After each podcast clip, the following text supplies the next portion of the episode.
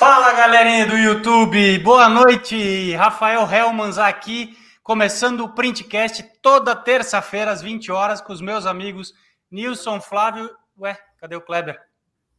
Caramba, cadê o homem? Não veio hoje? Ah, os caras são muito zoeira, velho. Os caras são muito zoeira. Não podia perder a oportunidade. Cheguei a catar uma foto dele no Facebook para tentar achar uma bonita, mas não deu. Foi essa aqui mesmo. Fazer o quê? Era o que tinha. Foi, é o que tem para hoje. Do, foi antes do tratamento capilar. Fala, meus queridos. Hoje dá para zoar ele à vontade, mais do que normal, já que ele não, não tá, não vai vir. Hoje. Fala, galerinha do podcast. Estamos ao vivo. É, Estamos ao vivo. E aí, meus queridos, como é que estamos? O, vou pedir pelo Flávio, né? Porque o Nilson nem chegou em casa ainda. Opa, gente, boa noite, tô bem, tô no corre. Nilson tava em Orlando, hoje já tava comigo, vocês viram ele postando foto à tarde? Tava aqui comigo, velho. E agora já tá em Ribeirão, ou não sei onde tá. É, tá em casa, cara, ó. Não tem a placa ali, né, para dizer que é em casa. Aqui, ó, su sucesso é no, é no, é no, meu quarto, cara. Graças a Deus já tô em casa. pela Ipiranga. Aqui é correria, velho. ontem tava em Orlando, fui para Bogotá, Indaia, São Paulo, Indaiatuba, Ribeirão Preto. Tamo aí, Show, com saúde, cansado pra caramba, não vou negar, mas estamos firme e forte. Ah, não vou pagar o churrasco, porque o churrasco vai ser caro e vai ser do Rafa. Ele vai ter que pagar esse churrasco lá na Futuriprint, lá na feira. E ele se lascou. Ah, mas esses cansaços aí são bons, né, Nilson? Não, é, graças Cansaço a Deus. de férias, de férias, de passeio é. É, mas final de semana já tô na pegada de novo. Vai ser pauleira para executar um projeto aí bem, bem especial que o Flavião aí desenhou. E semana que vem vai ser punk. Vocês vão acompanhar aí no Instagram que o bicho vai ser, vai ser complicado. Vai me, vai me tirar da zona de conforto mais uma vez. Top. Mas é só assim que o cara evolui, né? É. Cada vez o cara evolui mais. Por mais Exatamente. que a gente ache, quando a gente acha que a gente sabe. Aí, esses desafios mudam toda a equação, né, cara? Cada projeto é uma dificuldade diferente. E eu até mandei pro Flávio ainda. Ele tá aí falando mentira. Eu, eu dei um print, eu falei, Flavião, cara, toma cuidado com um projeto assim, assim, assado, porque você fode o montador. É. mas é, mas é aí ah, que. Ah, eu, eu é confio no que... seu trampo. mas é aí que se cria nova, novos produtos, novas estratégias, novo tudo, né, cara? É foda. É nesses desafios aí. Na maioria, das vezes, na maioria das vezes é nessas horas que o cara desenvolve alguma coisa diferente. É, a gente pensar diferente. É isso aí, é. cara, sai da, da, da, rotina, né? Sim, Faz o cara sair do conforto da, da estabilidade. Mas hoje vamos falar de ACM, né? É um assunto que a gente não tra... Não? Não, hoje não. não. Hoje vai falar de projeto 3D. Ah! Ainda não. que eu ia ficar de folga hoje. hoje é dia não. do Kleber. Hoje é dia do Kleber. Hum, Kleber Escher. Dia é, Internacional da vamos só jogar. Vai colocar só, só bola dividida o Kleber responder. Eu quero ver. Hoje vai ser aquele dia que que a mãe foge e eu. Quero só ver, Clebão, quero só ver. Levanta as bolas aí que nós vai chutar e quero ver se você vai agarrar. Cara, então, vamos lá. O, o Flávio tem um pouco mais de. Teve um pequeno, vamos dizer assim, um pequeno contato com impressão Pouca digital coisa. na época que ele, que ele era, se tornou expert em aplicação de vinil perfurado. E... Mas, cara, falando de segredos, hoje a, a ideia ela é muito complexa. Esse assunto ele é muito complexo. Porque é a mesma coisa que perguntar para o Nilson quais os segredos de uma instalação eficiente de ACM. Tem uma, uma parafernália de, de, de pequenos detalhes que, que se tornam grandes segredos. Né? Então, quando se trata de impressão digital, vamos falar assim, vamos dividir ela em alguns setores. É, a forma mais comercial que a grande maioria do mercado de comunicação visual trata, que é uma impressão eco-solvente ou solvente, né? Talvez 80% do, do mercado. Ainda hoje, em 2022, com toda a tecnologia, com tudo que se fala de impressão, já tem aí há mais de 15 anos, quase 20 anos, impressão digital de grande formato no modelo que se, que se apresenta hoje, ainda tem muita gente que eu brinco que é os apertadores de play, né? O cara chega, dá o play e imprime. E ele não faz ideia do que, que ele está fazendo. Ele simplesmente faz porque ensinaram ele a fazer assim e ele nem sabe por que, que, ele, que ele faz. Simplesmente ele faz. Tá? Então, vamos dividir isso dessa forma. A área industrial, que, que são empresas de grande porte já, com um grande volume de negócio, que são empresas que contratam especialistas em cor, que contratam, que provavelmente é um técnico dentro da empresa, tem um, uma pessoa que, que já tem um expertise muito grande em fechamento de arquivo. Tá? Essa é, uma, é já um perfil de empresa que dificilmente vai ter dificuldade num, num processo de impressão. Esse, se é ela tiver... que, esse é o perfil que encaixa a sua empresa, Kleber? Só para. Não, não, empresas de, de, grande porte, com 80, é. 150, 200 funcionários, com volume alto... mesmo. Quando você fala volume, volume, volume de verdade. O cara que trabalha 24 por 7. É, é porque provavelmente, por exemplo, eu e o Flávio, que não tem a noção desse mercado, a gente fica confuso ainda. Tipo, o que, que é muito? É igual no meu ah. mercado ACM. Ah, muito é, ah. é para um é uma coisa. É, eu vejo, eu vejo os caras outra, falando. Ah, é, a plotter faz, faz não sei quantos metros quadrados lá por hora. Para mim, eu não tenho é, noção se isso é bom, se é noção. É, então, tá, é, falando, então... falando, falando, em metragem, mais ou menos. Falando em metragem, tá? Vamos dizer assim, uma maquininha. Aí. Beleza, uma maquininha de entrada aí uh, que, que hoje ainda tem muito no mercado, Mimac, Holland, que são máquinas um pouquinho, não que hoje não tenham máquinas melhores, mas as máquinas que mais foram vendidas no mercado, elas rodam aí na faixa de 10, 15 metros quadrados por hora, 20 metros quadrados por hora. Uh, numa qualidade boa, tá? Essa é a média. É a média do que o mercado produz. Uh, se nós pegarmos uma máquina de alta produtividade solvente hoje, ela já está produzindo aí metros quadrados, 200 metros quadrados por hora. Tá. E se nós pegarmos mais máquinas UV industrial, ela vai produzir, tem máquina hoje que produz 500 metros quadrados por hora. Caramba! Entendeu? E aí os caras rodam aí daqui a pouco 500 metros quadrados por hora, 20 horas por dia, 18 horas por dia ou 24 horas por. Mas aí é máquina, máquina bruta mesmo. Cara, é máquina industrial, é, é uma máquina que custa 2, 3 milhões, é, umas máquinas até mais caras, mas é outro processo, então já tem uma, uma qualidade, não é nem uma qualidade de impressão, mas uma confiabilidade. Equipamentos industriais, para um processo industrial, elas têm um custo por, por isso. Ô Kleber, e tem, tem a queridinha, assim, que é assim, ó, no, no ramo que eu atuo, dos renders, uhum. tem uma briga lá. Tem uns que o queridinho ali é o Enscape para renderizar, outros é o V-Ray. Na, nos computadores, uns é Intel, outros é Ryzen.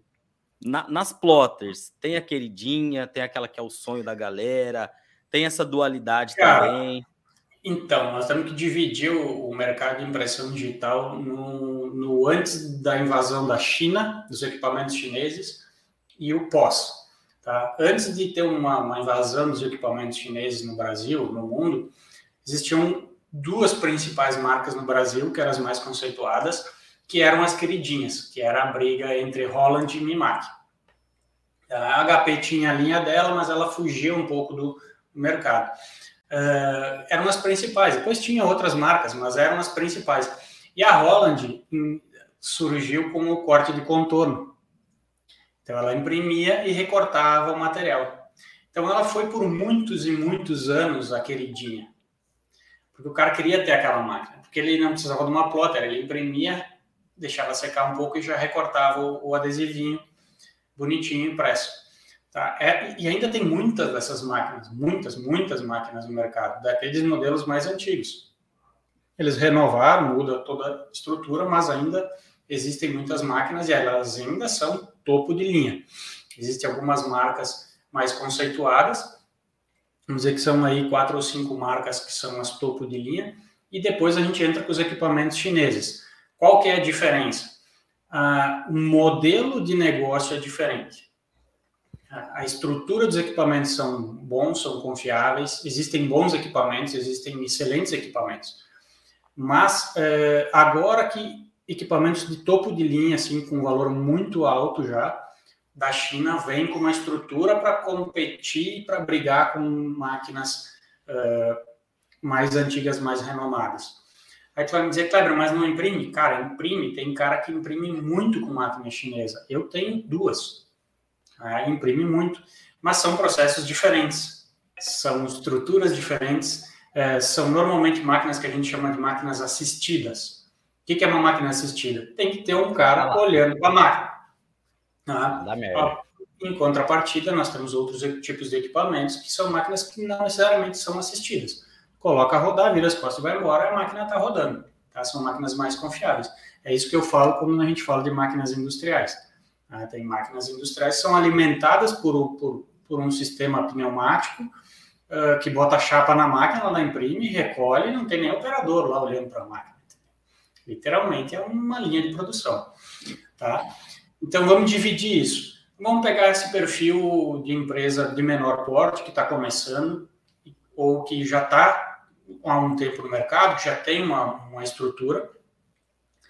E aí ela se preocupa com algo que muitas vezes o, o Flávio deve saber disso. O cara se preocupa com a placa de rede, se preocupa com o monitor, com o processador, e ele esquece da fonte e no no break. Né?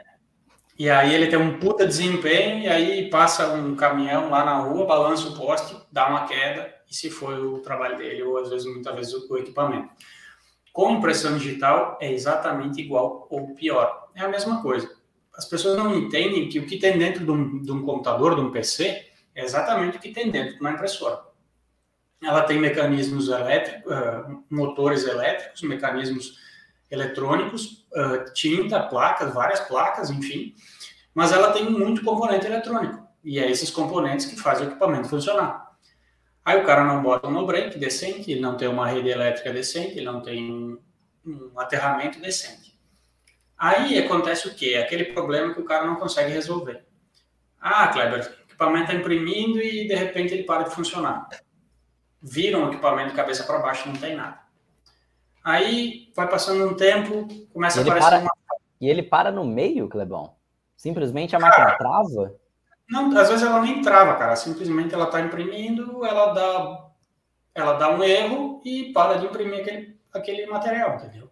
Bosta, Nossa. Às vezes, aí, o RIP que tá, o, o RIP é o software que gerencia as impressões, né? Uh, o RIP trava, cai a luz, o RIP estava imprimindo se foi a impressão, é, mas o que eu quero dizer é o que é que a falta de um bom aterramento eficiente, um no break, compromete o equipamento naquela gotinha, sabe? Uma gotinha hoje, uma gotinha amanhã, uma gotinha hoje, uma gotinha amanhã. Com o passar do tempo, começa a queimar componente dentro da, de uma placa eletrônica, começa a dar erros, falhas e, e às vezes dá muito problema, muito problema. Kleber, a cabeça de impressão dessas, dessas máquinas aí, ela tem vida útil por tempo, por metro? Como que é? Porque eu acredito que seja o mais caro, né, para se, se fazer uma, uma manutenção, né? Relativo. Uh, elas não têm uma vida útil definida, tá? Elas não têm uma vida útil definida porque não existem muitas variáveis. Porque a cabeça de impressão, além dela ser eletroeletrônica, ela recebe uma descarga elétrica, é um pulso eletrônico de informação, ela, ela uh, recebe líquidos, né? Passa líquido pela cabeça de impressão. Então, ela tem duas influências. Ela tem a influência da tinta que está passando por ela, que pode ser de boa qualidade ou má qualidade, ou simplesmente ser de boa qualidade, mas o, o impressor uh, não tratar ela com o devido carinho e ela dá um problema, entupir e, e tu perder a cabeça. Hum. E ela tem a questão elétrica, que ela pode receber uma descarga, ela pode receber uma, uma fuga de energia, muitas vezes até estática, que é algo que acontece. O cara pega o rolo de material de vinil, bota na máquina, vocês já sentiram estática, é fuzel já, né? Chega no computador, já. dá aquilo ali é descarga todo dia, o tempo inteiro na carcaça da impressora. Essa descarga elétrica vai para a placa eletrônica. Se não fosse, os caras que arrumam placa eletrônica, eles não usavam, não usavam aquelas pulseiras é, com estática, né? estática, porque isso acaba prejudicando um equipamento eletrônico. Mas as cabeças, voltando, elas têm sim um, um determinado vida útil. Algumas duram mais, outras duram menos. Aí nós temos máquinas com cabeças industriais, que têm uma longevidade muito maior, elas são mais robustas. E a gente tem cabeças, vamos dizer assim, mais hobby, que são cabeças muitas vezes nem mais baratas, mas elas é, são é, de uma qualidade de impressão muitas vezes maior e elas são mais sensíveis. Tá? Como exclusivo, a única cabeça que ela tem vida útil, assim, tem uma, uma, uma durabilidade, é, são as cabeças de impressão da linha látex da HP, porque ela é uma cabeça exatamente igual, ela é térmica, diferente da maioria das, das outras impressões, das outras impressoras, ela é térmica, como a impressora desktop que vocês têm em casa, é o mesmo modelo de cabeça de impressão. Tá? Por quê? Porque ela é a base da água, diferente das outras impressões que utiliza a base solvente ou, ou ex-solvente. Então, essa cabeça ela já vem com uma garantia, ela é para durar um litro. Então, ela imprime um litro, pode ser 700 metros ou 10 metros. Dura, durabilidade esperada de 3 litros, mas eu já rodei, por exemplo, até 12 litros com essa cabeça. Nossa, mas Não, é pouco, vai... né? É, mas é uma cabeça que custa, hoje deve estar custando 700, 800 reais. Mas tá? 3, 3 litros, para mim, na, na minha cabeça, 3 litros de tinta, de tinta é bem pouco. É, o, Parece que vai rápido, fizer, né? Se é. tu fizer uma impressão chapada, mas é por cabeça, né? Passar 3 litros de tinta por aquela cabeça. Então, tu tem lá oito cabeças de impressão. Então, o consumo médio de uma, da impressão digital, ela gira em torno de 10 ml por metro quadrado. Então, se tu pegar 10 ml metro quadrado, divide por oito cabeças, tu vai ver, saber quanto mais ou menos tu vai passar pela cabeça. Só que isso vai variar porque tu vai ter impressões com mais magenta, mais amarelo, mais preto. Então, as cabeças terminam com uma velocidade diferente. É a única cabeça que tu coloca sabendo que uns dias ela vai, ela vai terminar. Eu, por exemplo, numa das minhas máquinas, tenho tem cabeças de impressão lá com oito anos e roda filé do boi, que nem diz o Alex, hum. redondinho e tá, e cara, ele rodou, rodou muito, rodou muito. É, mas isso existem muitos cuidados, uma série de, de, de segredos que não são segredos, é só as pessoas fazer o que está no manual, é, hum, que, que, faz com que elas é, aumentem a vida útil das cabeças. Mas, por exemplo, hoje tem cabeça de impressão que custa 30, 40, 50 mil reais cada cabeça. Tem máquinas com. Essas máquinas industriais, por exemplo, o Edil está na agora, ele tem uma máquina lá tem 80 cabeças de impressão. Caramba. Entendeu? Aí o cara fala, pô, a máquina dessa custa 2 milhões. Sim, tem quase um, tem um milhão só de cabeça, entendeu? É, eu, só que eu já vi, eu já visitei empresa, por exemplo, de máquina aí de, de milhão para cima, que depois começou a queimar e não tinha grana para trocar. E hoje Isso, a máquina é. tá parada. Aí aquela produção que ela tinha violenta, fodida, tá rodando igual as pequenininhas. Acontece, porque o cara faz o quê? A cabeça, por exemplo, tem. Normalmente são máquinas com quatro cores. Então, se tem 10, uh, 12 cabeças, eles botam quatro cores para cada cabeça. Eles vão duplicando, triplicando, quadruplicando o conjunto para aumentar a produtividade. Aí o cara vai fazendo o que? Ele vai reduzindo, ele vai tirando cabeça e vai trabalhando com menos, menos é, cabeça. Aí você, tem uma, aí você tem uma Ferrari engatando só a primeira marcha. Ela bate é. só 100 por hora. Aí nós vamos entrar naquela, naquelas nossas, nossas discussões eternas sobre sobre precificação, saber quanto é que custa, depreciação, botar o custo de uma manutenção no, no custo operacional, enfim. Mas voltando ao, aos segredos, cara, eu acho que o principal, inicial, assim, de qualquer fator é, é, é que a gente chama são montar o, a sala de impressão, né? Tem várias nomenclaturas, cada, cada fabricante usa uma nomenclatura, mas a sala de impressão, o que, que é? Uma sala climatizada, fechada, para ter um controle de temperatura e um possível controle de umidade, rede elétrica eficiente, estável, e aí, como a gente não consegue controlar a rede externa, pelo menos uma rede interna eficiente, com um no-break de acordo e um aterramento eficiente. Ali a gente já elimina muito problema, muito problema. Por quê? Aí eu já vi cara rodando máquina dentro do galpão, do lado da máquina, uma serra de esquadria, cara rodando do, perto de uma router. Que foi, que foi o nosso caso, né? Foi o caso lá em, Ribeirão. CV Connect. Mas, mas vamos, vamos deixar claro, tá? CV Connect é, era, era a única era a parte. que tinha, tá? Era uma situação. Uma máquina provisória rodando só três, quatro dias ali durante o evento e tava do lado da, da router, da poeira, tava tentando Tava calor, pessoal. Soldando letra caixa em cima da máquina. É, assim, foi algo esporádico e era um momento específico e nós tínhamos lá um equipamento com uma condição específica que era a látex, que ela não requer tantos cuidados quanto a grande maioria das outras máquinas.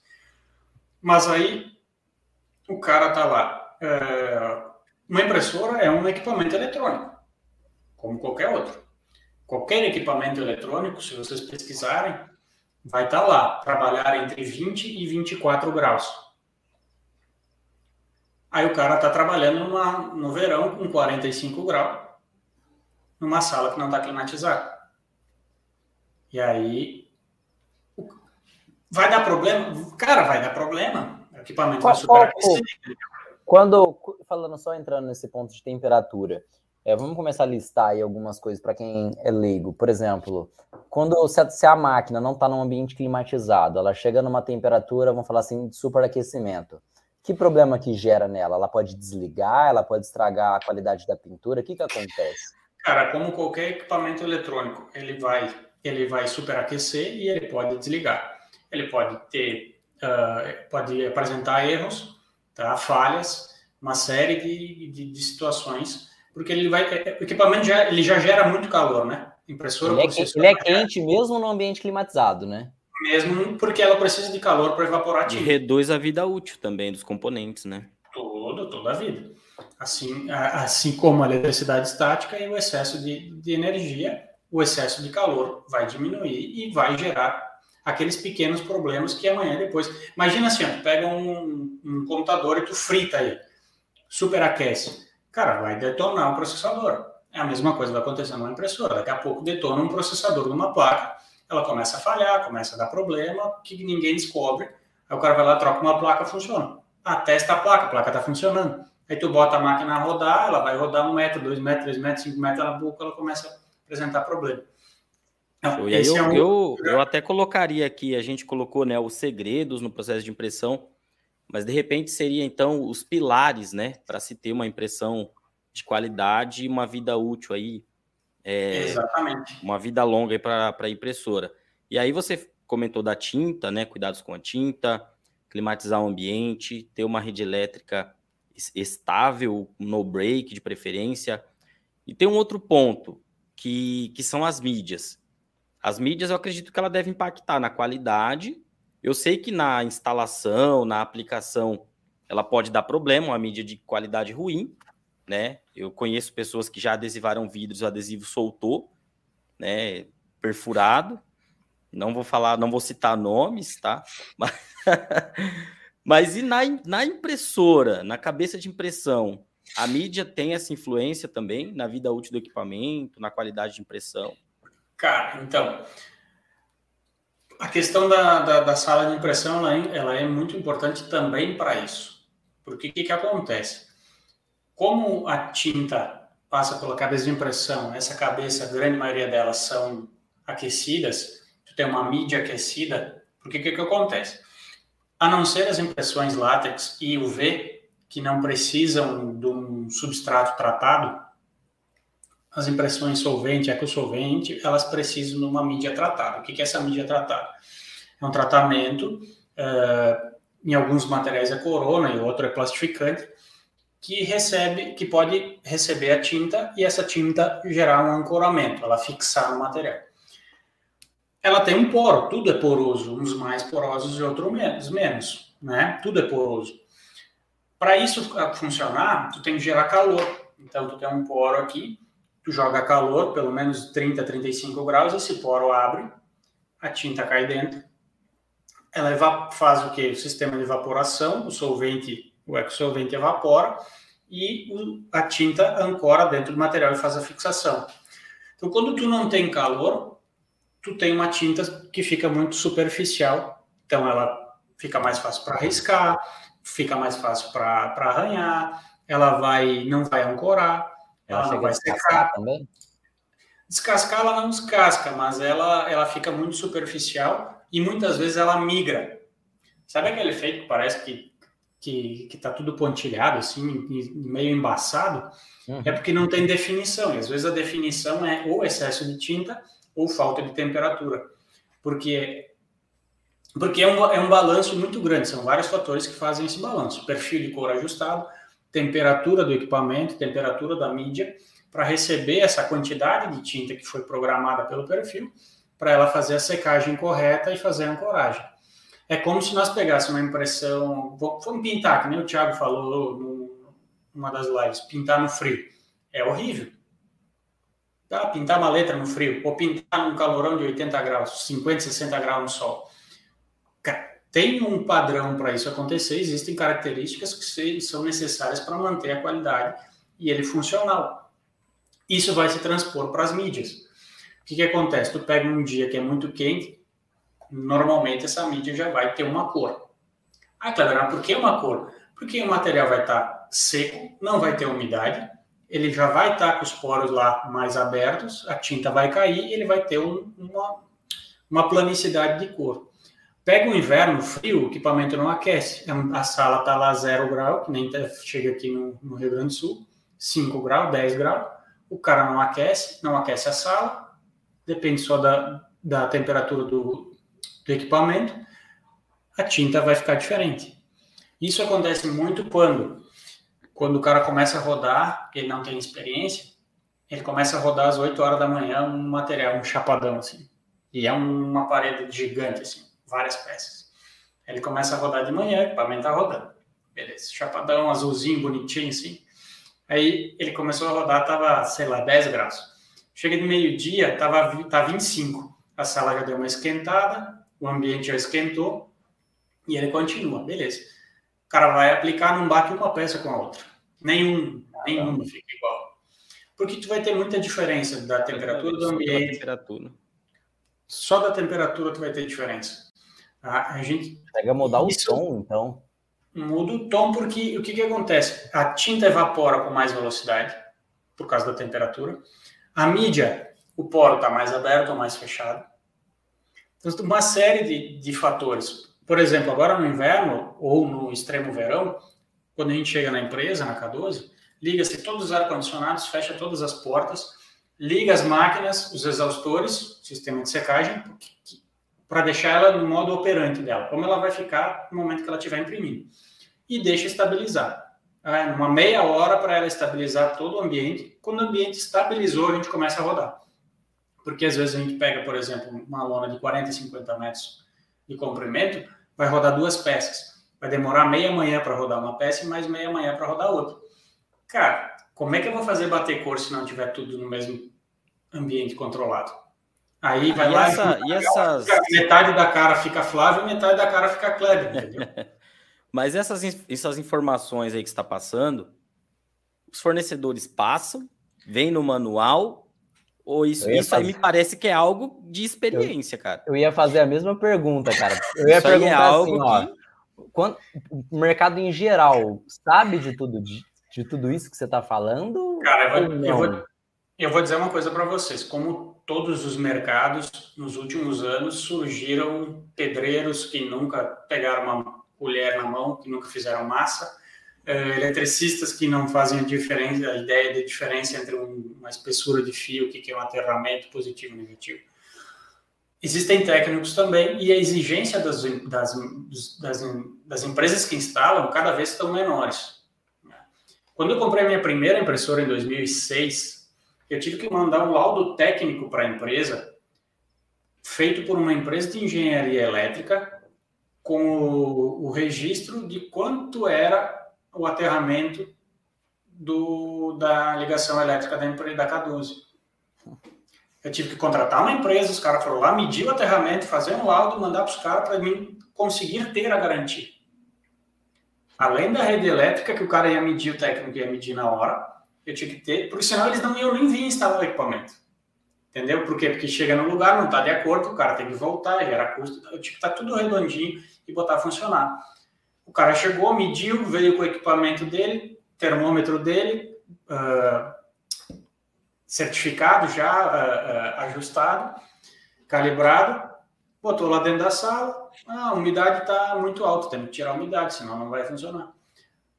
Então, assim, existe muita informação, mas a maioria das pessoas ainda acha que impressão digital uh, é algo tão simples que, que é como eu falei, cara, os caras só querem apertar o play, o cara pega um arquivo, eu chego a receber, os caras querem me mandar às vezes arquivo feito no Canva, tá?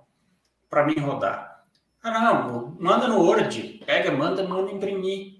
E, e aí é um absurdo a diferença entre uma empresa que tem um equipamento calibrado em uma sala de impressão, uh, com, com todas essas características e todos esses requisitos que eu falei, com um profissional que fecha arquivo sabendo o que é um fechamento de arquivo, tá?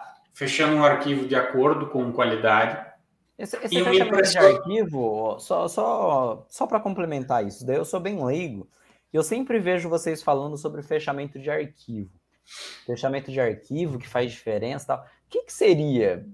Só um exemplo básico. O que, que é fechar um arquivo? Cara, primeiro, um primeiro, onde que ele é aberto?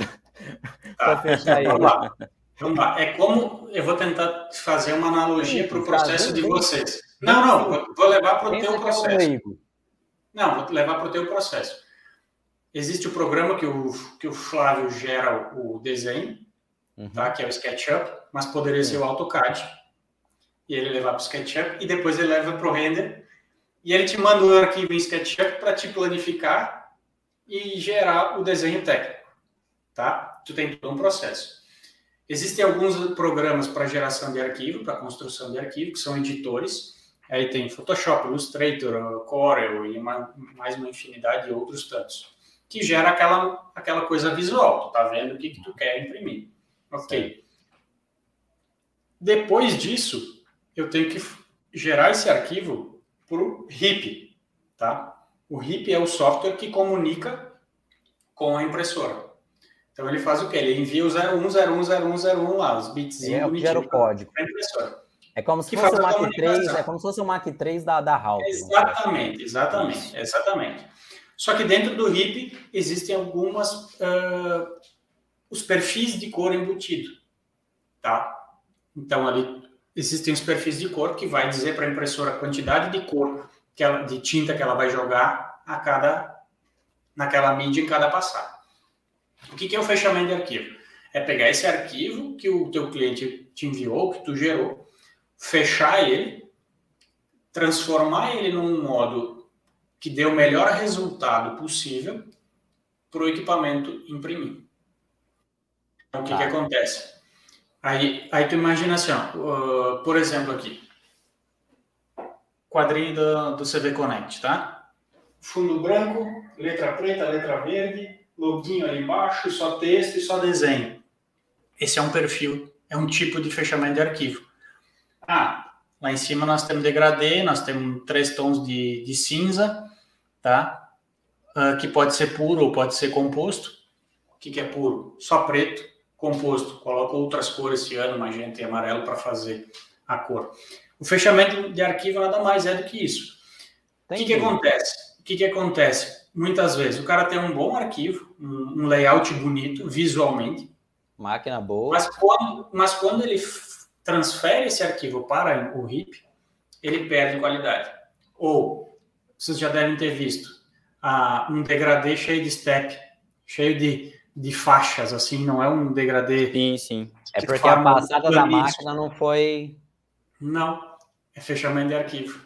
Tá, pera lá então, vamos vou colocar outra. São duas Tem... situações, duas situações. Pode ser risco de cabeça de impressão, sim, ok. mas pode ser degradê mal, uh, com um problema de degradê no fechamento do arquivo. Mas está relacionado com aquele negócio de ser 8-bit ou 16-bit?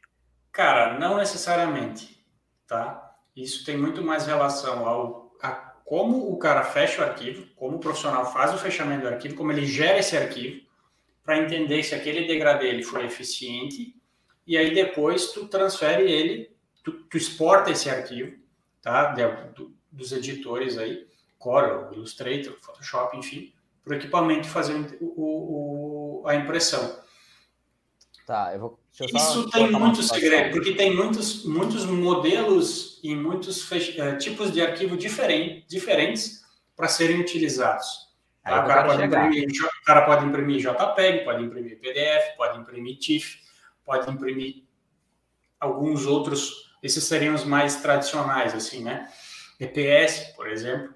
Então, tem é. vários tipos de arquivo. Então, para cada modelo de arquivo, para cada uh, resultado, para cada tipo de arquivo, tem um tipo de fechamento, tem um tipo de arquivo e tem um modo de impressão.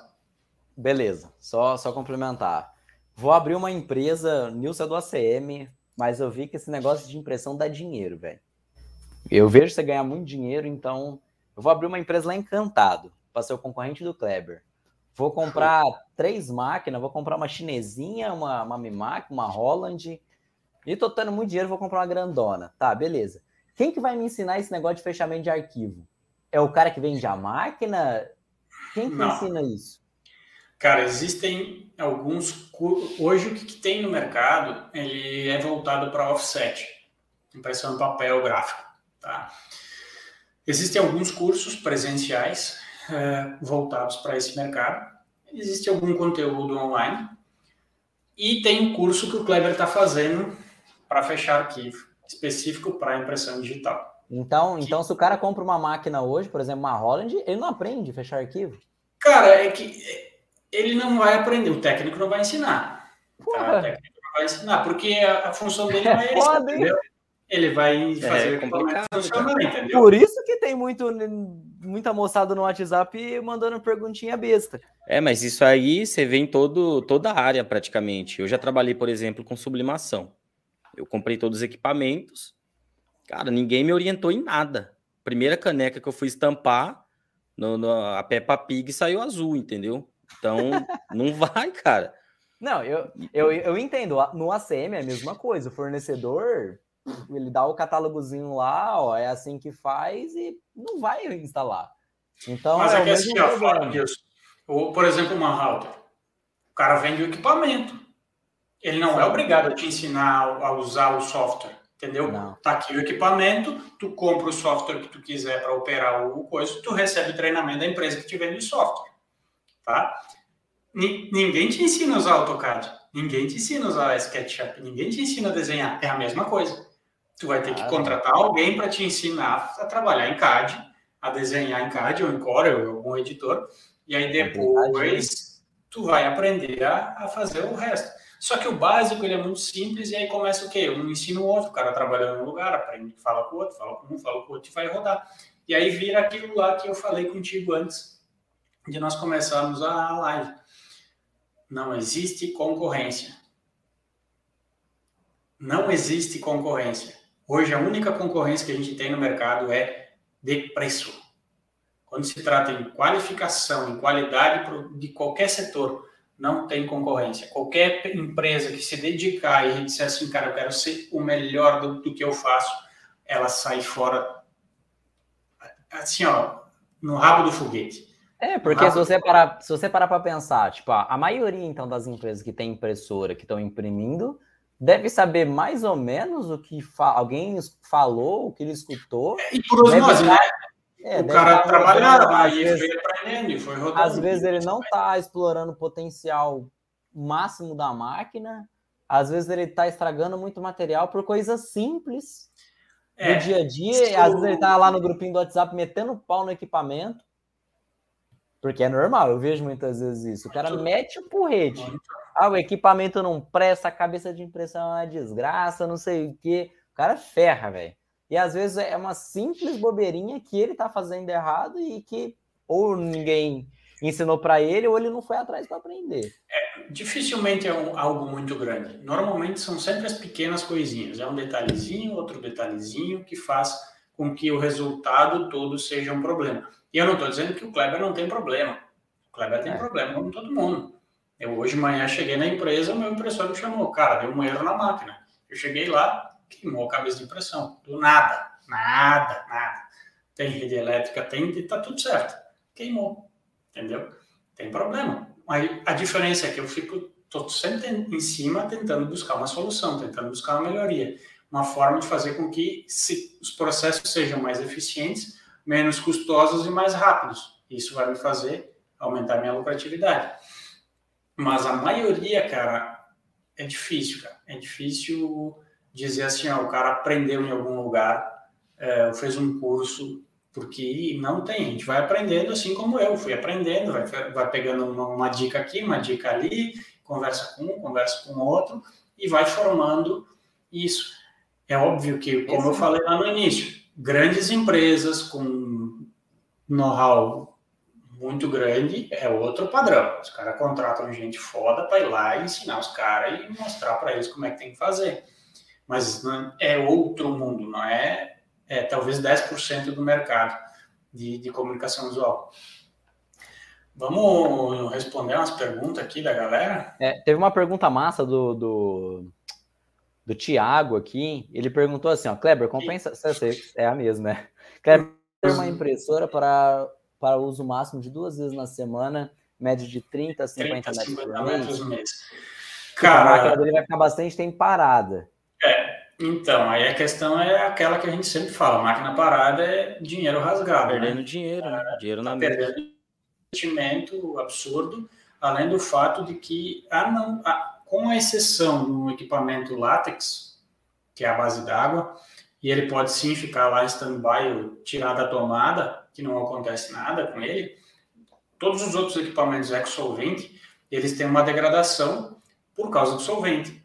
Então, tu tem que ligar esse equipamento pelo menos de um dia sim, um dia não, fazer ele circular, fazer limpeza, é uma série de fatores. Então, isso te gera custo. Isso até é um probleminha essa, essa empresa é, tipo, é, é pequenininha, né? Tipo assim, é só tipo familiar e o pessoal vai viajar tem que estar alguém lá na empresa para ligar e desligar o equipamento. Aí tu tem um procedimento que tu faz para desligar o equipamento e específico para isso, entendeu? Mas daí tu vai ter que desligar o equipamento. O ideal é pelo menos a cada 3, 4 dias o equipamento ser ligado. Isso vai fazer com que, com o passar do tempo, essa tinta é, que está ali, o solvente começa a evaporar e ela começa a formar uma película, começa a se, faz, é, se, se condensar e ela vai entupindo os nódulos ali, vai gerando um, um, um problema. Então, nesse então, caso aí, é mais, é mais viável terceirizar. Com né? certeza né? não compensa. Ó, tem outra Com pergunta aqui do Jonathan. Compensa mais terceirizar, né, gente? Ó, se possível, fala sobre impressão que desbota com pouco tempo. O que, que pode fazer desbotar com pouco tempo? Cara, então, aí nós temos outros fatores. Vamos lá. É, desbota com pouco tempo. Primeiro, qualidade da tinta. Né? Se nós falarmos aí de uma tinta eco-solvente hoje, uh, dificilmente vai ter uma tinta eco-solvente por menos de 250 reais que seja boa. Tá? Uh, por 250 exemplo, o litro? O litro. Uh, de cada cor? De cada cor. Vai ter gente que vai dizer eu tenho tinta boa por bem menos, vai ter o que que é tinta boa, uhum. o que que é durabilidade. Nós temos vários fatores. Para mim, Kleber, o que é uma tinta boa? É uma tinta que não estraga o meu equipamento, que ela não entope cabeça de impressão, que ela não degrada o equipamento. É uma tinta que tem uma durabilidade esperada que, que atenda o que o fabricante diz que deve durar. Eu não estou falando que ela tem que durar cinco anos e nem que ela tem que durar seis meses. Se o cara está me dizendo que tem que durar três, me três anos, ela tem que durar os três anos. Ela tem que ser um custo-benefício. Tá? E esse é um detalhe, tem muita gente que usa tinta vagabunda, tá? E aí é uma, a regra é sempre a mesma, não tem milagre, tá? Ou tem muito solvente, ou tem um pigmento de baixa qualidade, e a tinta vai, obviamente, ela vai evaporar com mais facilidade. A qualidade do pigmento, da cor da tinta, né? Ela, ela é baixa e ela vai uh, sumir, ela vai, enfim, desaparecer com, com mais tempo. Mas nós temos uma influência que é da mídia. Então, o que, que acontece? Não adianta botar uma tinta top de linha que dura cinco anos em cima de um substrato, de uma lona, de um vinil, que não tem essa durabilidade. Aí gera aquele efeito que vocês já devem ter visto nas lonas, que é o efeito fantasma, o efeito choron, vai falar a lona chorona. Ela dá um efeito assim, parece que ela está chorando, assim, está escorrendo um branco na, na lona. Essa é uma característica de lonas de baixa qualidade, que elas têm alguns compostos que fazem com que a reação ao sol faz com que ela aconteça aquilo ali, então a lona desbota. Ah, tem verniz, tem uma série de, de fatores que fazem com que aumente a durabilidade da tinta. Mas tem um fator que muitas vezes muitas pessoas não se dão conta, que é exatamente o mesmo fator de uma pintura de parede. Quantidade de passadas. Tá? É a mesma coisa que dá uma de mão, né? parede. É exatamente a mesma coisa. Dilui a tinta e dá três de mão. Deixa a tinta mais densa e dá uma de mão. Sim. O tempo de secagem é diferente, a ancoragem da tinta é diferente, apesar da, da, da cobertura final pode ser que seja É parecida, igual. mas o processo é diferente. Na impressão digital é a mesma coisa. Eu vejo muita gente, ah, o cara mete equipamento lá, dá dois, três passos, deu a cor que ele quer, mas ele bota na rua, essa, essa lona começa a desbotar com mais facilidade. O cara imprime lá em oito passos. Cara, a máquina está lá aquecida, passando uma camadinha fininha de tinta, secando, passando outra camadinha de tinta, secando. Ela se torna mais Eu- lenta, né? ela, ela se torna, o equipamento se torna mais lento, mas em contrapartida tu tem uma durabilidade maior porque tem uma ancoragem maior Uhum. de tinta no substrato e automaticamente Carrega mais, né? Vai muito também do que o cliente Cara, espera no longo prazo, né? Porque às vezes é um negócio promocional. Isso, é promocional, rápido, foda, Exatamente. aí, pô, tá, Mas. Flávio, ela não carrega mais. A quantidade Ela passa de tinta é a mesma. Ela só divide sobre- aquela. Ela divide aquela quantidade de tinta, vamos dizer que ela vai jogar 50 ml. Ela vai jogar 50 ml em um passe, ou 25 em dois, ou 12,5 em quatro. Ela vai dividindo essa carga. Se tu ficar Ah, olhando a entendi. máquina imprimir, ela imprime, parece que ela tá faltando tinta, assim. Aí ela vai Uhum. dando umas passadas e tu vai vendo a cor vir ficando consistente. Então, isso Entendi. também influencia na durabilidade da tinta, além da qualidade da mídia, além da qualidade do, da tinta, né? E Posso às fazer vezes a galera. Às vezes, só uma, uma colocação. Às vezes você economiza na tinta, aí aplica verniz ou faz laminação, né, para compensar, Uhum. mas você não tá pensando que a tinta ruim vai também ferrar com o equipamento, né? Então, Ó, se colocar na balança, é melhor pagar mais caro na tinta e parar com esse É negócio. que, é de que quando tu faz conta, Flávio, quando tu faz conta tu tem o teu processo todo mapeado, tu entende que uma tinta, ela tem um custo ínfimo no processo. Porque, por exemplo, se a gente falar Isso é. que, uma, que uma tinta custa eh, 600 reais o litro, vamos lá. Então, 10 ml são 60 centavos. Tá? Não, 60 centavos o ml, 6 reais de tinta. O vinil, hoje um vinil é 10, 12 reais. Tá? No metro quadrado.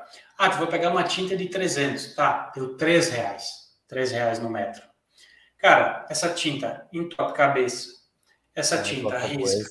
Ela seca. Ela não é estável. Né? Quando o cara vê, tu botou um monte de material fora, É. que gerou um monte de dinheiro.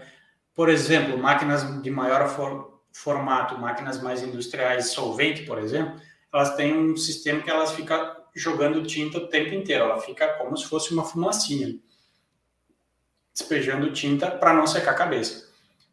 Isso é tinta jogada fora. Se tu tem uma tinta de boa qualidade, tu consegue deixar aquele aquele overspray bem ralinho, bem fininho. Então tu joga menos tinta fora. Se tu tem uma tinta com uma qualidade um pouco pior, que ela tem mais solvente, ela vai evaporar mais, tem que jogar mais tinta fora. Entendeu? Então, quando tu bota na balança, a diferença do valor a longo prazo, ela não se paga pela durabilidade do produto, pela durabilidade da cabeça de impressão, pelo, pela quantidade de material que tu joga fora, uma série de fatores, ao meu ver, não vale a pena. Barato sai caro. Olha, o João aqui pediu, de uma mídia para outra também da diferença de cor. Sim, porque se vocês olharem lá na sala de impressão de vocês, se vocês pegar 10 marcas diferentes e botar uma do lado da outra, cada um tem um tom de branco diferente. O e a mídia, é... a impressão é baseada no branco. Então, a é tinta a que eu imprimo num tom mais azulado e a que eu imprimo num tom mais amarelado vai dar diferença. Por isso que existe o tal do perfil de cor. O que é o perfil de cor? O perfil de cor é o ajuste entre tinta, cabeça de impressão e mídia. Então, ela joga uma quantidade de cor específica para cada cabeça em cima de uma quantidade de, de uh, em cima de uma mídia de, de tal tonalidade e um, um modelo de cabeça vai influenciar no perfil de, e no equipamento também. Mas é a tinta e a mídia é o principal que faz com que uh, tu consiga ter várias impressões em mídias diferentes e ter a mesma cor em todas elas. Show. Lembrei de uma situação aqui quando eu estava no meu auge de adesivador. é, eu terceirizava a impressão e, cara, as mídias lá onde eu terceirizava, nas partes escuras ali onde tinha muito, muito preto, ela dava uma esfumaçada assim, ó. Sabe? Nas outras cores não, mas onde tinha preto, ela dava uma esfumaçada, dava aquela esfumaçadinha e tirava a nitidez, né? Aí o rapaz trocou a tinta e o negócio ficou top. Ele falou: Flavão, consegui resolver aquele problema e tal. Eu troquei a tinta, peguei uma tinta mais cara. Isso procede ou é comum acontecer? Cara, tem associado muito, ao quê? Tem, tem muita, muita variável, muita variável, porque assim, uh, pode ser o, o, esfumaçado, pode ser uh, a cabeça que está com problema, pode ser a tinta de má qualidade, pode ser uh, uma manutenção mal feita, então essa cabeça começa a gerar entupimento, então ela começa a esfumaçar. A altura da cabeça, a altura da cabeça em relação à mídia, tá? Quanto mais longe ela tiver, mais ela espalha a tinta. Isso tudo, isso é tudo vocês que ajustam? Cara, tem alguns equipamentos que tu consegue fazer o ajuste no painel, Tá? Tu escolhe a altura da mídia, porque, por exemplo, tu roda um vinil, ele tem uma espessura, tu roda uma lona, tu tem que elevar ela para rodar para não raspar, porque as espessuras são diferentes. E até porque alguns materiais ondulam, encanoam mais, então é melhor deixar ele um pouco mais alto do que uh, para não raspar no, no material. Né? Então, tem muita variável que faz isso acontecer. Uh, flat, problema eletrônico, o esfumaçamento ele é, ele é algo que acontece com, com muita facilidade, principalmente quando o equipamento começa, a, as cabeças de impressão começam a, a se danificar. Tá? Mas a altura de cabeça é algo que, que acontece e, cara, por incrível que pareça, às vezes até perfil de cor. Tá tão carregado de tinta, o perfil tá tão carregado, tão saturado, que ele espalha, ele tanta tinta que ele, ele chega a fazer fumaça, entendeu? Literalmente essa é, é, é, é, o funcionamento. Ela joga tanta tinta que ela começa a migrar, ela começa a esfumaçar. Mas principalmente a altura da cabeça e a qualidade da tinta. Tá. Ô, Clebão. É, queria te fazer uma pergunta. Por exemplo, é, durante o CV Connect eu acabei acompanhando mais de perto, né? É, questão uhum. da impressão, tinha impressora lá. E lá, cara, aconteceu uma coisa que você passou raiva, outra galera que, que manjava de impressão também passou raiva, é que o tom da nossa impressão não chegou no que estava no arquivo. E assim, a gente está falando de uma impressora boa, de, um, de profissionais experientes que estavam por trás, você e outras pessoas que estavam lá, e mesmo assim não chegou no tom que precisava. Por exemplo, a gente acabou arrancando depois o, o adesivo lá da minha sala, que está sem adesivo lá até, até hoje. O é, que, que faz isso acontecer? Por exemplo, o que, que pode gerar, mesmo tendo tudo certinho, profissionais certos, perfil certo, fazer o tom não chegar? Porque eu, eu me impressionei com aquilo, porque depois que rodou outros arquivos, por exemplo, das portas que estavam lá da, da minha empresa, aqueles triângulos rosa, azul, amarelo, ficou num tom mega vivo, bonito.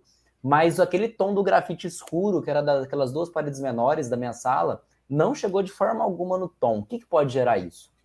Então, uh, imprimir tons de cinza é, é sempre um, um, ponto delicado é, quando se trata de impressão digital, porque ele pode ser uh, composto ou puro, como eu falei no início. Então, imprimir isso aqui atrás, ó, tem três, quatro tons ali, é, é delicado, e isso depende muito de perfil de cor. Naquele equipamento que a gente estava utilizando, a gente teve várias situações ali que, que, que são influenciáveis a ter aquele resultado.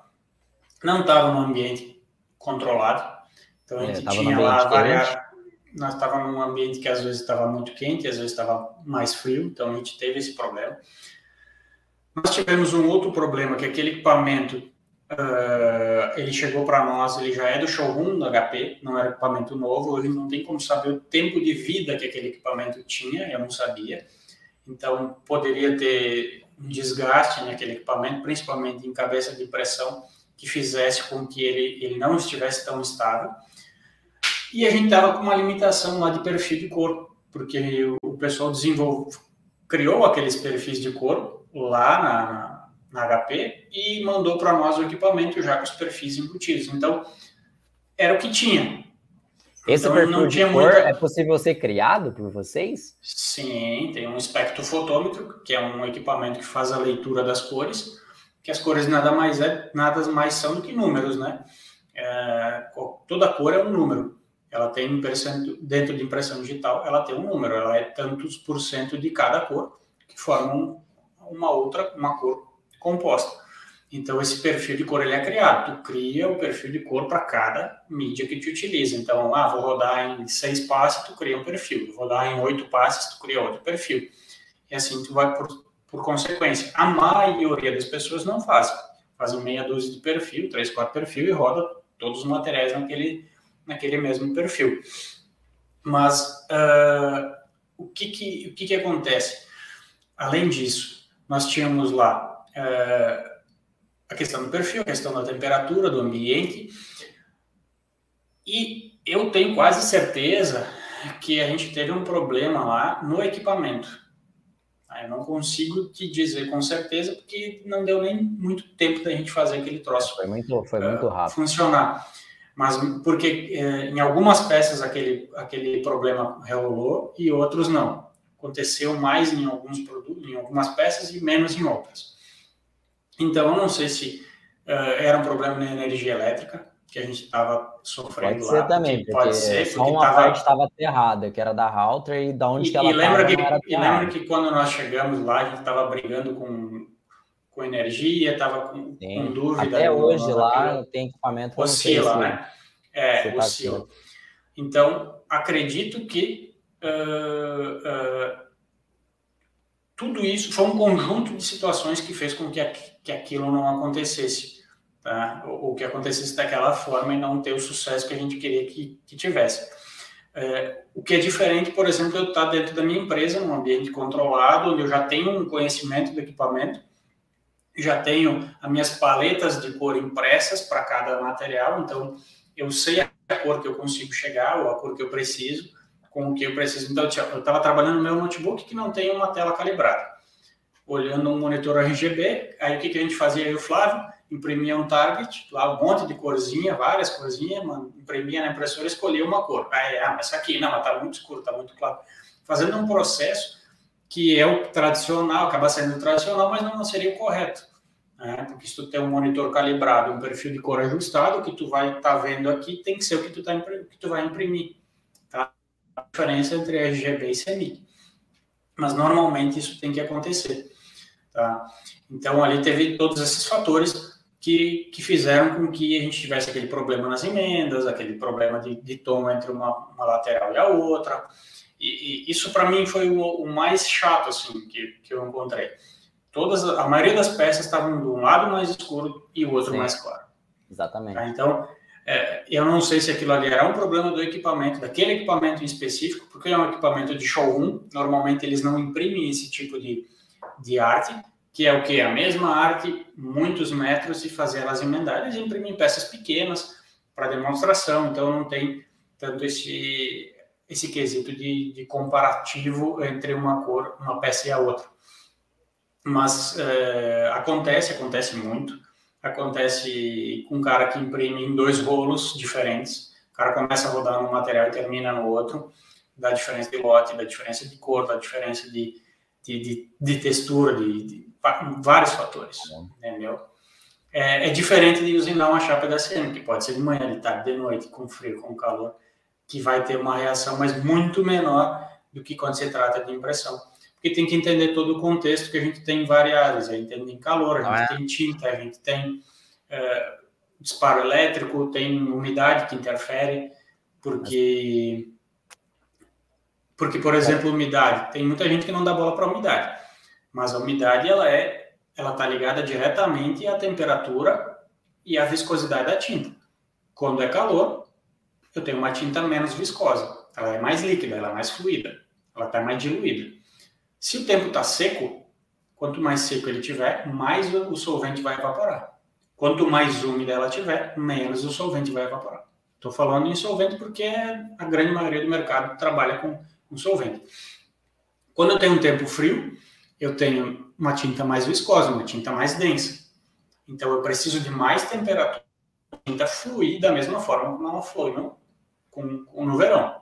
Tá? E eu tenho mais umidade. Então, além dela estar tá mais é, densa, eu tenho mais umidade. Então, é, é, é o extremo dos dois lados. E, por exemplo, nós aqui no sul vivemos isso. Quem veio para o sul já sabe que aqui não é frio o ano inteiro. Dá verão, dá 45 graus. Entendeu? E no inverno dá 0 grau, dá 10 graus. Então a gente tem 30, 35 graus de diferença entre verão e inverno. E isso faz muita diferença. 10 graus numa, numa impressão faz muita diferença. Imagina 20, 30 graus. Tá? Talvez por então, esse motivo os fabricantes não se metem a ensinar esses, esses macetes, porque talvez se basear pela né? região. É, cara, é. tem, muita, tem muita questão regional, é sim. Muita, muita variação, muita. muitas variáveis. Mas se tu pegar, tu pegar o, o que eles chamam de site, que é, que é o, a sala de impressão, tá? vai estar tá lá. Sala climatizada, temperatura de trabalho de 20 a 24 graus, uh, umidade entre uh, 30, acho que é 30 e 70 por cento, se eu não me engano, uh, aterra, energia elétrica dentro da faixa, aterramento menos de 0,5, 0,7 ohms. Então, tem todas as especificações lá. Agora, sim, a sim. maioria não usa. Agora, me, me fala uma coisa. Vamos supor, eu não entendo nada de impressão. E vamos supor, quando eu vou pegar um celular, por exemplo, tem sites que eu comparo aparelho X com aparelho Y para ver as diferenças, qual que me atende melhor. Hoje existe um portal que eu consigo fazer essa, esse comparativo entre equipamentos de impressão? Cara, tem. Uh, o ano passado, por influência da, de vocês do Printcast, eu, eu criei o Escolha Certa CV, que é exatamente isso, cara. Que foi um. Na realidade, eu tinha um, um, uma necessidade que era comprar uma nova impressora e eu fui para a internet e digitei lá impressora e tal, e eu estava muito tempo fora dessas novidades do segmento, o que estava no momento, o que estava sendo vendido, o que, que não estava, e eu não encontrei nada. Ah, Cleber, não encontrou nenhuma impressora? Não, não encontrei. Mas aquelas que estavam lá patrocinado, ou uma e outra, eu disse, cara, mas eu quero um lugar onde eu possa ver tudo que tem no mercado. A, B, C, D, E, de todas as máquinas. Não existe. Ah, entra no site das revistas, entra no site das feiras. Não tem isso, não tinha. E aí eu disse, cara, vou montar um catálogo virtual, exatamente como o Tudo Celular, o Versus, Sim. e que ele seja é comparativo. É, é O Versus é a mesma coisa que o Tudo Celular, só que para mais uh, linhas de produtos. Uh, eu disse, cara, tem que ter. E aí eu comecei a catalogar. Obviamente que ele já está defasado, porque os fabricantes alteram os produtos, tiram o momento de linha, entram com novos equipamentos, tem que estar toda hora uh, alterando isso. Mas hoje tu consegue entrar no site, escolher alguns equipamentos e comparar até quatro equipamentos uh, e analisar todas as, as configurações ali, as, as características de cada equipamento. Obviamente que não tem um, uma qualificação, não tem uma classificação dos equipamentos, porque isso é muito relativo. É, assim eu, ia, eu ia como... te perguntar, eu ia te perguntar isso agora, porque pegar um dado técnico, vamos falar assim, não significa que ele vai ser aquilo. É igual você pegar uma marca Xing Ling de um, fala assim, de um celular comparar megapixels com um iPhone, por exemplo. Às vezes o Xing Ling vai estar com um número de megapixels melhor. Sim, com certeza. É, Aí se você faz um comparativo no site, ele vai falar, não, o Xing Ling pode comprar o Xing Ling que ele é melhor que o iPhone. Mas na realidade, nem tudo que é o dado que está ali é o de fato. É, então, é o que, que eu fiz? O que, que eu fiz? É, o que, que eu fiz? Eu peguei a informação que o distribuidor ou que o fabricante fornece, seja no manual, no, no, no folheto técnico ou no site dele. Tá? Porque é muito difícil tu fazer essas comparações. Porque, por exemplo, tu não vai conseguir analisar ou não vai conseguir levantar esses dados uh, da diferença entre um equipamento de entrada da China que custa 40 mil reais, vendido no Brasil, e um equipamento uh, equiparado das, das marcas uh, mais conceituadas que custa o dobro. Então, mas por quê? É só valor da marca? Não, cara, não é. É a diferença entre o equipamento assistido e o equipamento não assistido. É, é a diferença entre. Eu, eu, eu coloquei lá um dado que para mim ele é importante que até um dia me questionaram, cara, por que, que tu botou o peso do equipamento lá no catálogo? O que, que tem a ver o peso do equipamento? Cara, tem muita máquina de entrada que parece que ela sai de fábrica com Alzheimer. Não, Alzheimer não, desculpa, Parkinson, eu confundo as duas. Eu que tô, eu tô com Alzheimer. ela fica na tremedeira. Cara, ela fica sacudindo, ela fica sacudindo, entendeu? Ela fica fazendo assim. Porque ela não tem estrutura é, metálica, ela não tem uma estrutura mecânica para comportar a impressão. Aí tu vai me dizer, que isso influencia? Cara, é claro que influencia. Claro. É óbvio. Eu, tu, eu, tinha, eu tive uma impressora que ela tinha esse, essa doença, dei remédio, mas não resolveu. E o cara fazia o alinhamento na máquina, no meio do, da, da máquina tu conseguia fazer o alinhamento, nas laterais não saía fora. Fazia na, nas laterais, no meio saía fora. Então, aí tu pega uma máquina que pesa 140 quilos, a outra pesa 400 a mesma, mesma linha, mesmo modelo, mesmo tamanho, mesmo tudo. Cara, impossível não ter diferença, entendeu? E aí é aquela coisa, ah, dá para rodar? Dá para rodar. Dá para trabalhar numa máquina de entrada? Dá para trabalhar numa Depende máquina de tá entrada. Rodando. Dá para te ter bons resultados numa máquina de entrada? Dá. Só tu vai ter mais trabalho. Porque, por exemplo, pega as máquinas uh, mais topo de linha, elas fazem elas fazem as, elas se autorregulam, vamos dizer assim. Tu coloca uma mídia nela, ela faz a, a, a leitura, ela começa a fazer o, a análise do, do, arrasto que ela tem, então ela sabe quanto ela precisa colocar de força para avançar o material entre as passadas e manter o tamanho da mídia. Aí, esse é um problema que a galera enfrenta bastante. Manda imprimir um metro, imprime 102 centímetros ou 99 centímetros. Máquinas topo de linha, elas fazem esse, essa compensação. Ela sabe que a força que ela precisa fazer mecânica para movimentar aquela mídia entre passes. Numa máquina chinesa, quase todas não tem. Tu tem que fazer manual. Então, tem que fazer uma impressão, fazer a medição, ou através de um ajuste eletrônico que o equipamento mesmo tem. Ah, essa máquina precisa botar esse número. Então, vai lá e faz o ajuste do motor, que é o ajuste do feed, o ajuste do passe, tem vários nomes, cada um dá um nome diferente. Mas ele muda uh, e tu tem que fazer ele manual. Então, tem uma, uma, uma, uma diferença entre o, o equipamento mais simples e o equipamento mais topo de linha. Mas dá para trabalhar. Tem muita gente que trabalha, tem muita gente com, que faz trabalhos magníficos, mas é diferente. É a mesma coisa nós pegar um carro a gasolina e um carro a álcool. Não incomoda. Vai dar para andar? Vai dar. Leva para o mesmo lugar. Mas o cara tem que saber, tem um pouquinho mais de trabalho. Entendeu? Então, esse, esse é fato. Aí. Tem mais alguma ah, coisa aí para complementar? Deixa eu ver o que, que tem. Se tem mais alguma pergunta aqui para. Já tá com uma hora e dez, cara. É. Aparecendo no Rafael? É, tá aqui, né? Pode, Eu falei, pode dispensar. Aqui, ó, ó, ó, pode tá dispensar aí, o Rafael. Faustão chegou. Cara, uh, é, dá para falar muito tempo sobre muita coisa, tem, tem muita, muita informação para falar sobre esses assuntos, mas uh, eu acho que deu para fazer uma, uma, uma, análise bem, nem tão superficial, até um, um, bem complexa, do que, que são os principais segredos aí para ter uma, uma impressão de qualidade. Resumindo, né? e... né? Energia, sala climatizada, fechamento de arquivo, é, ah, máquina, e aí, qualidade, qualidade, qualidade das mídias, qualidade né? dos produtos, né? É, suprimento, é tinta, ah, o próprio equipamento em si. É, e vou deixar bem claro, né? Isso não quer dizer que, eu, que só se tem resultados excelentes com produtos topo de linha. Cara, dá para ter resultado com um produto promocional. Entendeu? Dá para ter. Só que é óbvio que a regulagem que tu vai colocar no equipamento para um produto promocional é diferente do equipamento. Mas é aquela, né? Se um dos pilares, que é a mídia, for de entrada, os outros têm que estar tá bem no alto, bem acima, para que você tenha aquela qualidade, né? Na é, mídia. porque eu vou te dar um exemplo. Agora nós entramos no inverno aqui. Inverno gaúcho, sabe que é bem úmido, né? Isso já teve várias vezes aqui e, cara, escorre água nas paredes.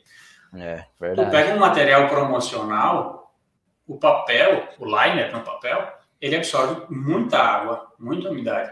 Quando tu joga ele na máquina e tu joga calor, ele se expande e ele começa a formar ondas. Ele ondula todo o material, ele deforma o, o material. Sim. Se tu pega um material topo de linha importado, Uh, que é aqueles lindos que a gente vê os caras adesivando, que eles arrancam o liner, largam em cima do carro, se espalha com a mão, é adesivo, coisa mais linda lá. Cara, aquilo lá é papel siliconado e encapsulado. Ele recebe, ele está encapsulado, ele está dentro de uma cápsula. Ele é envolvido com uma proteção que não deixa ele absorver umidade. Então, velho, trabalha no inverno, é outra realidade. com chuva, com sol. Mas é um produto que vai custar 80, 100, 120 reais um metro, e não 8, 10 reais um metro. Então, e dá para ter resultado com equipamento, com equipamento bom, equipamento de entrada, num produto promocional. Mas a gente tem que elevar a nossa qualidade produtiva, elevar o nosso conhecimento, buscar cada vez mais para entender que a gente tem que se qualificar e tem que fazer ajustes para cada período, para cada tipo de material. Aí que a galera faz o quê? Como eu falei antes, tem muita gente que entende, que acha que impressão digital é algo simples. E, e ele até pode parecer simples, para ter um resultado mediano. Mas se tu quer ter um resultado excelente, tu que tirar o máximo do teu equipamento, não é simples. Existe uma série de fatores, que é esse que a gente falou hoje, para elevar o nível e a qualidade do, do produto da impressão. Massa. Faz a chamada aí, Flávio, que eu já falei que chega hoje. É, minha gente. 9 e 14. E esse papo fantástico com o nosso amigo Kleber. Nilson Tissuji, Flávio Santos. E não esqueça de deixar o seu like nesse vídeo, se inscrever no canal e hoje batemos aí o nosso recorde, né? E futuramente a gente vem aqui para falar um pouco também de precificação para vocês. Saudade do Rafa, né? Galera, é isso aí, tá? Fantástico. Cara, eu, como leigo no assunto, deu para extrair muita coisa. Gratidão aí a todos que participaram do Printcast. Nilson, Kleber, Boa noite a todos e nos vemos toda terça aqui às 8 horas da noite. E quem tiver dúvida ainda sobre impressão, me chama no Instagram lá, que quem não deu para resolver e responder aqui, eu respondo para vocês lá. E deixa o like aí no vídeo, viu, galera? Quem ainda não é inscrito é no canal, se inscreva para ser notificado aí, ativa o sininho para ser avisado toda terça-feira. A gente não falha. Isso. É raro alguém, alguém faltar, então o Rafa faltou, tem churrasco garantido mas a gente é pontual aqui. é, mas a gente tá aí com, com 32 assistindo e só 18 likes, é isso aí, é sacanagem. É, dá aquela, dá aquela ajudada aí. Subir esse like aí. E é isso aí, pessoal. Boa noite. Beleza, valeu. Nos vemos na próxima terça. Falou. Um abraço. Até mais.